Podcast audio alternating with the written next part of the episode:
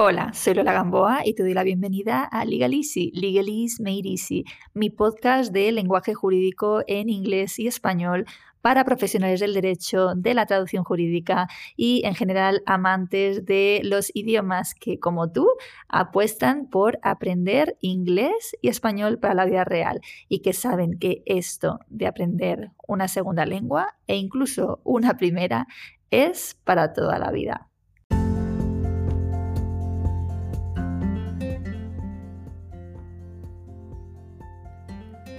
¿Cómo dices tú bastante o bastantes en inglés? Por ejemplo, en las frases hay bastantes cuestiones que decidir en la reunión o la ley es bastante clara con respecto a esto o ha sido un, un divorcio bastante desagradable o su abogado es bastante persuasivo. Si en todas ellas has usado la misma palabra, esta entrada te va a resultar particularmente útil. Así que todo listo para ampliar tus opciones. Ok, let's get down to business. Antes de nada, si estás escuchando este episodio en Soundwise o si estás suscrito a mi newsletter, intenta hacer los ejercicios que te he mandado, ¿vale? Antes de escuchar el episodio. Seguro que así va a funcionar todo muy bien y vas a conseguir mejorar tu inglés. Bien, pues empezaré recordándote que quite, fairly, pretty y rather, todas pueden equivaler a bastante. Las usamos con adjetivos o con adverbios, cuando queremos expresar que algo es menos que mucho, pero más que poco. Por ejemplo, para decir hace bastante frío, puedes decir it's quite cold, it is pretty cold, it's rather cold o it's fairly cold. Pero, ¿qué opinas? ¿Se diferencian en algo? Pues mira, sí y no. A veces son matices, a veces es cuestión de cómo se usan en una frase y a veces solo una de estas opciones es correcta. Así que vamos a repasarlas con ejemplos del contexto jurídico como siempre. Empezamos con quite. Quite es súper interesante porque lo mismo puede significar bastante como eh, completamente, ¿vale? Puede tener esos dos significados, o bien bastante o completamente. Bien, en los ejemplos que te voy a poner a continuación significa bastante. Por ejemplo, he is quite an experienced lawyer. He's quite an experienced lawyer. Es un abogado con bastante experiencia, bastante experimentado, ¿ok? Quite an experienced lawyer. Uh, otro ejemplo, our office is quite near the courts. ¿ok? Nuestro despacho está bastante cerca de los juzgados. Our office is quite near the courts. Ok. Otro ejemplo, I phone my clients quite often to keep them up to date with the progress of their cases. I repeat, I phone my clients quite often, bastante a menudo, okay, con bastante frecuencia, to keep them up to date with the progress of their cases, ¿vale? Para mantenerles al día del progreso de sus asuntos. Or I have quite a decent salary, so I can't complain. Tengo un salario bastante de decente, así que no me puedo quejar. I have quite a decent salary, okay? Mm, otro ejemplo, my witness is quite shy. I think she will struggle when giving evidence. Mi testigo es bastante tímida, así que creo que lo pasará mal cuando tenga que declarar. My witness is quite shy, ¿vale? Quite shy. Otra, otro ejemplo que te pongo. The court's ruling was quite a surprise. We didn't expect that outcome. Okay? The court's ruling was quite a surprise. We didn't expect that outcome. Así que el fallo del tribunal fue una sorpresa bastante grande. Quite a surprise. No esperábamos ese resultado. We didn't expect that outcome. Outcome, ya sabes que es una palabra que me gusta mucho para decir resultado. Okay, another example. There are quite a lot of clauses that we want you to remove from the draft contract. There are quite a lot of clauses. Hay bastantes cláusulas. There are quite a lot of clauses that we want you to remove from the draft contract. Hay bastantes cláusulas que queremos que eliminéis del borrador del contrato. Y otro ejemplo, en el que también significa bastante, sería Although I quite like advocacy, I hardly ever go to court. I quite like es me gusta bastante. Advocacy, recuerda que es el ejercicio de la abogacía en los tribunales, ¿no? Es ir es litigar. Okay, so although I quite like advocacy, I hardly ever go to court. Aunque me gusta bastante el ejercicio en tribunales, casi nunca voy a uno. ¿Ok? En cambio, mira, ahora te pongo ejemplos en los que quite significa completamente.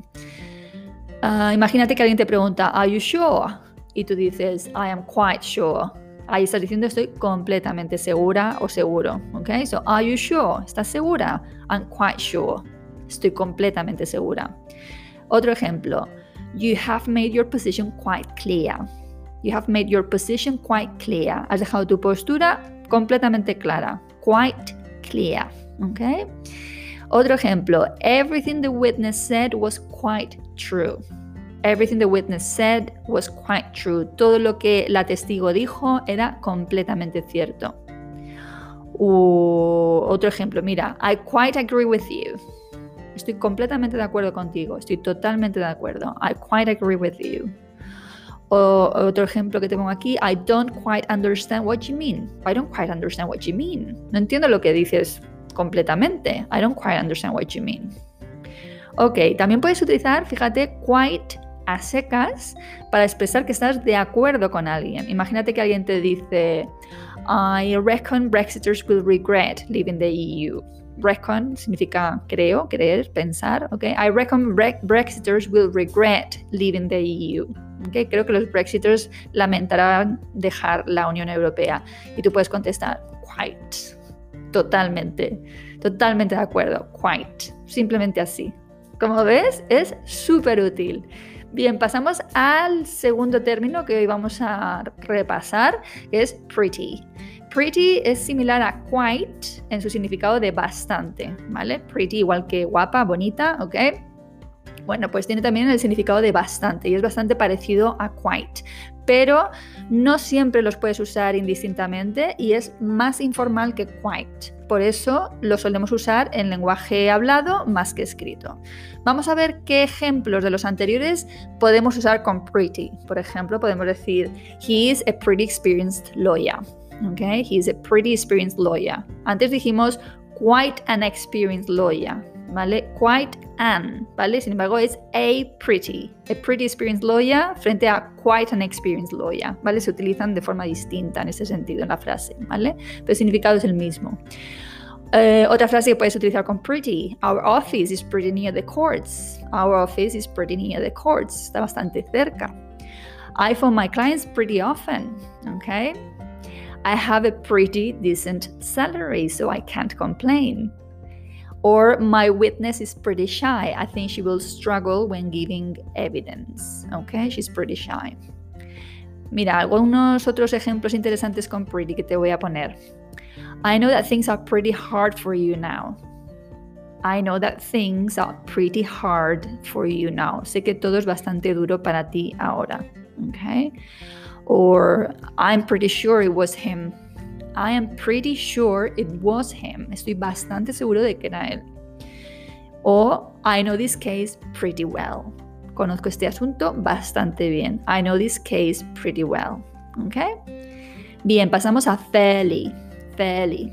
Fairly tiene la particularidad de que es algo más débil, es menos intenso que quite o pretty. Es un matiz, ¿vale? Es un poquito menos que bastante, ¿ok? Así, si dices, por ejemplo, our case is fairly strong, our case is fairly strong, es nuestra posición, es bastante fuerte. En realidad en inglés es menos fuerte que si dices our case is quite strong, ¿vale? Si es quite strong es más fuerte que fairly strong.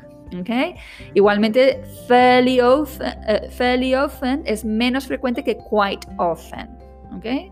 ¿Vale? Entonces es un maticillo, ¿eh? Esto es para nota, así que no te obsesiones demasiado con los matices. Ok, por último, rather. Rather. Tengo que decirte que mi pareja, Alex, que es irlandés, dice que nadie usa rather. Él dice que es muy anticuado. Pero sin embargo, consulto a mis amigos ingleses y me dicen que ellos sí que lo usan. en cualquier caso, el matiz de rather es que solemos emplearlo con ideas negativas. Mira, por ejemplo, su divorcio fue bastante amargo, ¿no? Amargo es una idea negativa. Entonces, their divorce was rather acrimonious. Acrimonious es un palabra que significa amargo, igual que bitter, amargo, como el bitter cash, ¿vale? Bitter, acrimonious. So their divorce was rather acrimonious. O I'm worried because that judge is rather strict. Okay, I'm worried because that judge is rather strict. ¿Mm? Estoy preocupada porque esa jueza es bastante estricta. Strict. O I must admit that the ruling is rather unfair. I must admit that the ruling is rather unfair. Debo admitir que el fallo es bastante injusto. Rather unfair. Y por último, in my view, the punishment was rather severe severo, ¿ok? En mi opinión, in my view, the punishment was rather severe, ¿vale? El castigo era bastante severo.